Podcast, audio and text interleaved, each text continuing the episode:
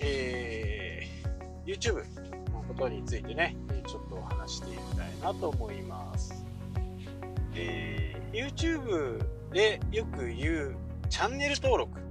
まあ、これは何かっていうと、まあ、メルマガの登録と同じようにですね、えー、あなたの動画が上がったら見たいよっていう意思表示みたいな感じですかね。で、一番最たるものがこのチャンネル登録が多ければ多いほど見られる確率が格段に上がると視聴される確率が上がるということですね。なので、えー、YouTube を見たことがある方だったらわかると思いますけど必ずね、えー、有名どころの YouTuber はほぼね100%と言っていいんじゃないかなそのくらい、えー、チャンネル登録してくださいみたいなことをね最後に言われると思います。まあこれはですねあの YouTube のアカデミーって言ってこれサイト上でも勉強ができるものがあるんですけどその中でもね必ずこのチャンネル登録をしてくださいということをいうことを推奨してその他にはね、え、高評価とか、え、コメントをお願いしますっていうことを最後に言ったりしますまあこれで視聴者と放送している側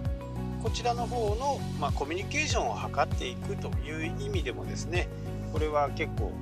推奨されるものなんですね。で、えー、このチャンネル登録が一つのね目安に大きな一つの目安になってます。えー、どんなに再生回数が上がったとしてもこのチャンネル登録が少なければですね、あのー、やっぱりこう他のところがねえー、他の動画を見てると右側とかね、えー、パソコンで見る場合は画面の右側とかに出てきますよね他のチャンネルの同じようなジャンルの、スマホの場合は下の方に出てきます。でそこのこれ関連動画っていうんですけど関連動画に出てくる確率も変わってきます、えー、この YouTube のですねアルゴリズムはまあちょいちょい変わって昔はですねチャンネル登録と共通なものをチョイスしてね入れていったんですけどこれが、AI とかが発達して今まで自分があなた自身がいろんなサイトを検索したものを総合してね、えー、あなたはこんなものにがいいんじゃないですかっていうことであなたのおすすめっていうおすすめ動画っていう風にね表示されるようになります。でここでチャンネル登録をなぜするかっていうのをまちらっと話したんですけどまずこう動画が上がってねファンがいればすぐ見たくなるっていうことでえ動画が上がった瞬間っていうのが一番こう動画が見られる確率が高いわけですよね。ああ今日はどんなのだろうとかまあ毎日はねなかなか本当に YouTuber じゃないとなかなか難しいんですけど週に1本ぐらいは、まあ、ビジネスでやってる中でもねもしかしたら可能なんじゃないかなっていう頻度ですよね、例えば1時間動画を撮って4本に分けたら1週1ヶ月がね、えー、クリアできるわけですからまあこのくらいはねちょっと頑張ってやれるかなと思いまあ、女性の方でもそうだと女性の方は特に、えー、動画に対してのハードルが非常に高いんですけど毎日こう同じようなことじゃなくてもう1週間、うん、4回のシリーズ1ヶ月のシリーズまあ5週の時もあるけどそのシリーズシリーズでねこう作っていけばいいかなと思うんですねそうすると、えー、カメラの前に出るのは1ヶ月に1回1時間を撮るっていうふうにね、えー、やると、比較的ハードルが低いかなと。毎日やるんだとね、毎日洋服のことを考えたり、ヘアスタイルのことを考えたり、お化粧のことを考えたりね、いろんな形でもう最後詰まってきちゃうんで、やっぱりまとめて撮るっていうのがいいかなと。で、チャンネル登録をすると、どんな風なことが起きるのかっていうとチャンネル登録をした人もし私のチャンネル登録をしてくれた人に対して私が、えー、武藤正孝の動画が上がりましたよっていうお知らせを届けることができます。これは、えー、YouTube を発信する側もコントロールできます。今日のはちょっと面白くなさそうだからあんまりこうみんなに知らせないどこうとかそんなこともできます。あとチャンネル登録をしたからといってえ全ての通知が来るわけではないんですね。えー、その人の通知を欲しいっていう形で、えー、登録をまたするとチャンネル登録をした上で通知が欲しいと通知はいらないというふうな形になると通知が来なくなります。なので発信側がどんなに通知をみんなに出したとしても全員に届くわけではないんですね。ここ結構重要です。なので、えー、動画が投稿された時に通知メールを出す出さないっていうのも、えー、管理画面の中でね、えー、とコントロールできるんでそこをね、えー、が結構チャンネル登録の一番重要なところですね。あとはタグ。タグを、え、つける。まあこれはハッシュタグと同じようなものなんですけどま何かで検索した時にその動画が上がってくるようにするというものですね。でこれちょっと一昔は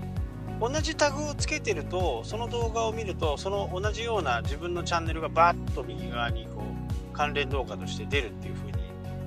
なってましたけど最近なんか若干ちょっと違うかなっていう風な、ね、ことを、えー、思います。まあ見ていけば見ていくだけね、どんどんどんどんこう、おすすめ動画が変わってきたりするんで、これ日々ね、あのー、YouTube も何かコントロールしてるのかなっていう感じはしますね。ただ、あのー、関連動画に出てくるのもね重要なんですけど見つけてもらうためには関連動画に出てくるってことも重要なんですけど見つけてもらって動画を見てもらってチャンネル登録をしてもらうっていうのが一番こう流れ的にはね、えー、いいと思います。で、これのチャンネル登録が今はですね、1000人いかないと広告収入にならないんですね。これも結構こうきつい。昔はね、あのー、登録して YouTube が何本か、本当の昔、本当の昔は何本か見て、で、クオリティとかその辺を判断して、あなたを YouTube パートナーにしますよっていうね、えー、メールが来たんですけどそこから23年後にはもう誰でも YouTube を開設して動画を上げると誰でもね、えー、YouTube パートナーで広告収入が得れるようになりました。で最近はそのハードルをググッと開けて1000人チャンネル登録者数が1000人いかないと広告収入は無理ですよっていう話に、えー、なったんですね。まあなのでねこっち側としては、まあ、YouTube が言ったら何でもねそうしなきゃならない風にはなってしまいますけど、次第にね、えー、まあ、なぜこれがね YouTube が1000人っていう枠を作ったのかっていうことを僕なりに解説するとやっぱりこう作っては YouTube チャンネルを作っては削除され作っては削除されっていうそういう違法の動画とかねテレビを録画したものを流す流したりとかそういった人たちがねやっぱり多かったんですね。まあ恩恵にも預かりましたけど、えー、まあ、見逃したねドラマとかを YouTube で上げてないかなとかそういう風なこともありましたけど、最近はね、TVer とかいろいろありますんで、そういうもので見れるようになってきたんでね、そういったところは、もういらないのかな。で、あとは、その、チャンネルを、違法なチャンネルが